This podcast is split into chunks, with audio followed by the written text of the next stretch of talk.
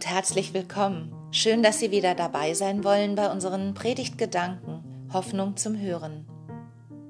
Heute laden wir Sie ein an den Küchentisch im Hause Utter. Tobias Utter, Präses der Dekanatssynode Wetterau, unterhält sich hier durchaus kontrovers mit seiner Ehefrau Irene Utter, Ortsvorsteherin in Massenheim. Nicht alle Texte, die uns in der Bibel begegnen, sind gleich verständlich und schon gar nicht gleich für jeden zu akzeptieren. Sie werden es selber merken. Man kann aus diesem Text sicherlich Tipps für ein sinnvolles, kluges Handeln für seinen Alltag gewinnen, man kann sich aber auch durchaus an ihm reiben. Hören Sie selbst.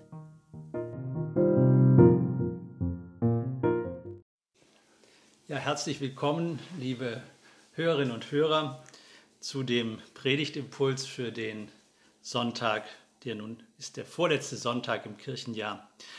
Die Bibelstelle, die dafür ausgewählt wurde, steht im Lukasevangelium im 16. Kapitel. Und ich finde es eine ganz außergewöhnliche Geschichte, die Jesus hier erzählt. Ich lese sie mal vor in der Form der Basisbibel. Dann sagte Jesus zu den Jüngern, ein reicher Mann hatte einen Verwalter. Über den wurde ihm gesagt, dass er sein Vermögen verschwendete. Deshalb rief der Mann den Verwalter zu sich und sagte zu ihm, Was muss ich über dich hören? Lege deine Abrechnung vor. Du kannst nicht länger mein Verwalter sein. Da überlegte der Verwalter, was soll ich nur tun? Mein Herr entzieht mir die Verwaltung. Für schwere Arbeit bin ich nicht geeignet, und ich schäme mich, betteln zu gehen. Jetzt weiß ich, was ich tun muss. Dann werden mich die Leute in ihre Häuser aufnehmen, wenn ich kein Verwalter mehr bin. Und er rief alle Einzelnen zu sich, die bei seinem Herrn Schulden hatten. Er fragte den ersten, wie viel schuldest du meinem Herrn? Der antwortete, hundert, Fleisch, äh, hundert Fässer Olivenöl. Da sagte der Verwalter zu ihm, hier ist dein Schuldschein, setz dich schnell hin und schreibe fünfzig. Dann fragte er einen anderen, und du, wie viel bist du schuldig? Er antwortete, hundert Sack Weizen. Der Verwalter sagte, hier ist dein Schuldschein, schreib achtzig. Und der Herr lobte den betrügerischen Verwalter, weil er so schlau gehandelt hatte. Denn die Kinder dieser Welt sind schlauer im Umgang mit ihren Mitmenschen als die Kinder des Lichts. Und ich sage euch, nutzt das Geld, das euch von Gott trennt, um euch Freunde zu machen. Dann werden sie euch in die ewigen Wohnungen aufnehmen, wenn diese Welt zu Ende geht. Ja, soweit diese Geschichte, die Jesus erzählt hat und die mir ausgesprochen ja, gut gefällt, mich begeistert, fasziniert, weil Jesus provoziert hier mit dieser Geschichte und ich finde, es wird auch deutlich, dass Jesus Humor hat. Die Provokation liegt natürlich dahin, dass er einen Mann zum Vorbild nimmt, der absolut nicht vorbildhaft ist. Die Frage ist jetzt, was ist eigentlich der Punkt bei dieser Geschichte? Was will Jesus eigentlich sagen? Wo liegt eigentlich ähm, hm, die Mitte des Gleichnisses? Ich glaube, es geht nicht darum äh, zu sagen, wie wir mit Geld umgehen sollen. Also Jesus sagt nicht, der Verwalter macht's gut, weil der so betrügerisch ist. Das ist nicht der Punkt. Aber Irene, dich hat's aufgeregt, weil du sagst, wie kann Jesus das machen? Ja, mich hat's aufgeregt, weil ich nicht finde, dass du ähm, dadurch besser wirst, dass du einen Betrug ähm, durch einen neuen ausgleichst. Also ich, ich, denke, dass das nicht funktioniert. Ich glaube, das ähm, hätte anders sein sollen. Ja, Jesus wollte, glaube ich, nicht den Betrug hier rechtfertigen. Das ist nicht, was ihn fasziniert, sondern ihn fasziniert die Schlauheit und die Klugheit. Ähm, der Lukas, der das ja alles zusammengestellt hat in seinem Evangelium, der hat schon geahnt, dass es zu sowas äh, kommen könnte. Der bringt danach gleich ein weiteres Wort von Jesus. Da geht es darum, dass man mit Geld verantwortungsvoll umgehen soll und auch in kleinen Dingen immer rechtschaffen umgeht. Also er hatte schon, vielleicht der Lukas, schon Angst, dass die Leute es missverstehen können. Aber dieses Gleichnis äh, ist nun gut seit 2000 Jahren, regt das Menschen auf. Ähm, also du bist in guter Gesellschaft, weil äh, die Leute sagen, wie kann Jesus so jemanden ähm, zum Vorbild nehmen? Vielleicht muss man sich nochmal klar machen, ähm, wie die Geschichte eigentlich abläuft. Der Mann ist äh, betrügerisch und ihm wird, ist auf die Schliche gekommen worden. Das heißt, es fliegt alles auf. Und ähm, da kann er nichts mehr dran ändern. Also es ist nicht möglich, etwas äh, noch wieder rückgängig zu machen. Das kann er nicht. Und ähm, nun ist er unheimlich realistisch in dem, was er sich sagt. Also er sagt, ich kann nichts mehr machen, ich will nicht betteln gehen, ich will nicht hart arbeiten. Wie komme ich aus der Situation raus? Und ähm, was Jesus fasziniert oder was er hier uns äh, als Vorbild nimmt, ist dann die schlaue Idee, ich benutze dieses Geld, um mir Freunde zu schaffen, indem ich auf Kosten anderer, also ganz betrügerisch, Schuldscheine fälsche.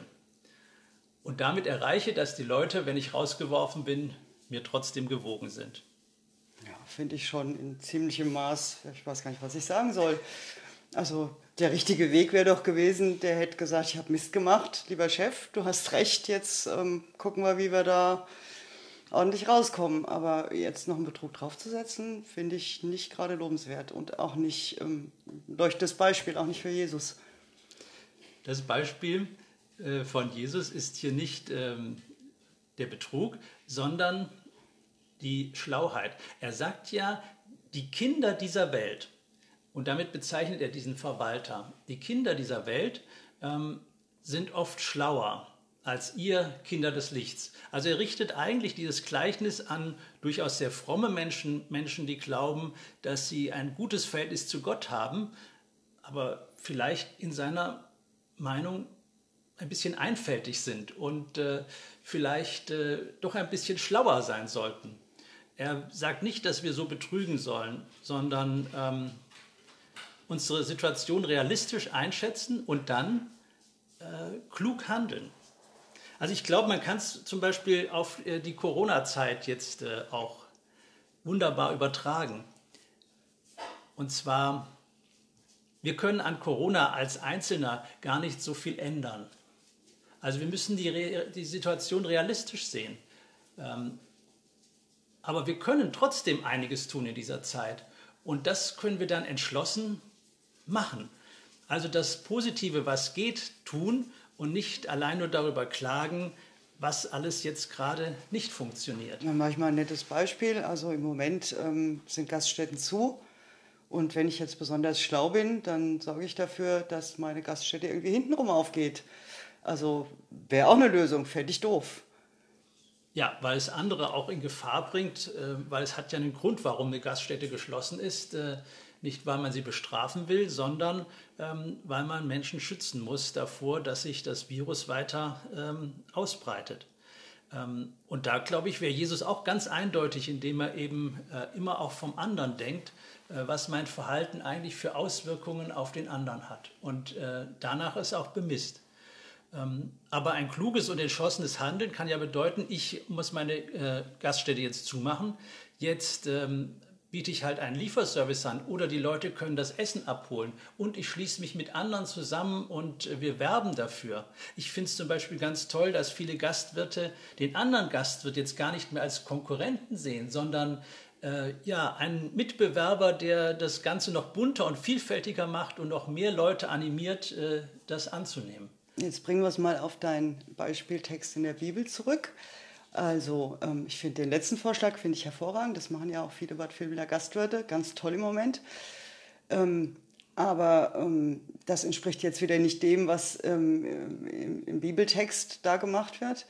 Da ist es eben so, dass ähm, mit einem weiteren Betrug gearbeitet wird und nicht mit ähm, offenen Karten, also positiv darauf reagiert wird. Und ich glaube auch fast, wir kommen da gar nicht zusammen mit unserer Meinung.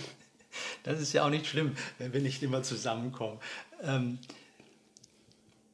das Beispiel, was Jesus gibt, ist, äh, glaube ich, hier die Haltung, die Haltung des Verwalters, realistisch sein eigenes Leben, seine Situation einschätzen und dann konsequent handeln. Und das gibt mir zumindest einen wichtigen Impuls auch heute für mein Leben. Ähm, ich, ich bringe mal ein Beispiel. Du weißt, dass ich ja äh, klar, dass ich auch in der Kirche Verantwortung habe. Und es ist so eine Haltung manchmal, dass man sich überlegt, was haben wir alles falsch gemacht, was müssten wir nicht besser machen. Und äh, früher war es doch schöner und so. Und das ist oftmals keine realistische Haltung, sondern ich glaube, wir in der Kirche und in der Gemeinde müssen danach fragen, ähm, was brauchen die Menschen jetzt, was ist jetzt dran? Und dann klug und entschieden handeln und ähm, nicht allein danach zu fragen, ähm, wie war es früher und haben wir irgendwann mal Fehler gemacht. Ähm, das ist vorbei. Jetzt geht es darum, eigentlich die nächsten Tage, die Zukunft zu gestalten und das eigentlich so entschlossen und klug zu machen. Eben indem wir zum Beispiel moderne Medien dazu nutzen, wie diesen Podcast oder sowas. Wenn die Leute eben nicht so gut in unsere Kirche gehen können, dann bieten wir andere Formen, wie sie ähm, ja, unsere Botschaft, unsere Gedanken, unsere Ideen hören können und vielleicht auch darauf reagieren können. Also das äh, sehe ich sehr positiv. Und vielleicht noch was, ähm, ich glaube ja, Jesus hat es immer auch gesehen in unserer Beziehung zu Gott. Das ist für ihn eigentlich das Beispiel. Und es ist ziemlich klar, dass wir mit dem, was wir so im Leben tun, Gutes und Schlechtes, wenn man da Bilanz zieht, wenn man Glück hat, war alles vielleicht irgendwann einigermaßen mittelmäßig. Aber Jesus macht relativ deutlich, vor Gott reicht das gar nicht. Das reicht gar nicht aus. Ähm, wenn wir uns vor Gott rechtfertigen müssen, ist Mittelmaß eigentlich nicht das, ähm, was zählt. Aber da hilft es nicht, sich äh, zu verzweifeln oder zu grämen oder zu sagen, ja, ähm, alles umsonst. Nee, gerade das Gegenteil, sondern daraus dann etwas Positives zu machen. Und Jesus sagt, dann wende dich doch jetzt zu Gott. Also nicht fragen, was früher war, was äh, noch alles kommen wird, sondern jetzt ist der Moment, wo man sich äh, an Gott wenden kann und mit Gott leben kann. Und äh, das wiegt alles andere auf. Und das ist dann ein Grund zur Freude. Der Lukas hat vor unserer Geschichte die Geschichte erzählt vom verlorenen Sohn, wo einer eben ganz in die Irre gegangen ist und sich das auch eingestanden hat und hat gesagt, ich habe alles falsch gemacht, aber ich will lieber zu Hause zu meinem Vater gehen und dort als Knecht und Sklave dienen, als irgendwo in der Fremde umkommen. Siehst du, der hat es richtig gemacht. Ja, der hat es richtig gemacht. Und der wird dafür auch in dem Sinne belohnt, weil der Vater nimmt ihn auf wie einen Sohn, als sei nichts gewesen und alles ist vergeben.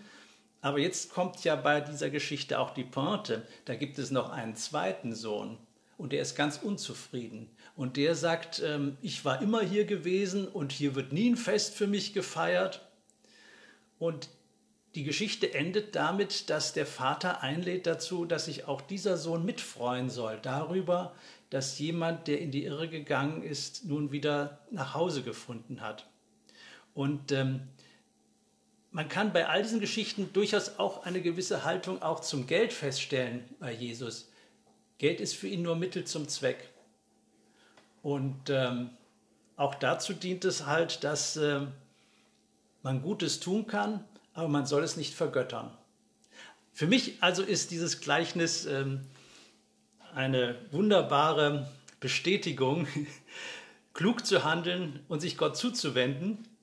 Ähm, und ich finde, es spricht sehr für dich, Irene, dass es für dich eine Provokation ist, diese Geschichte. Ja, vielen Dank. Ich hätte sie gut gefunden, wenn es ohne weiteren Betrug funktioniert hätte.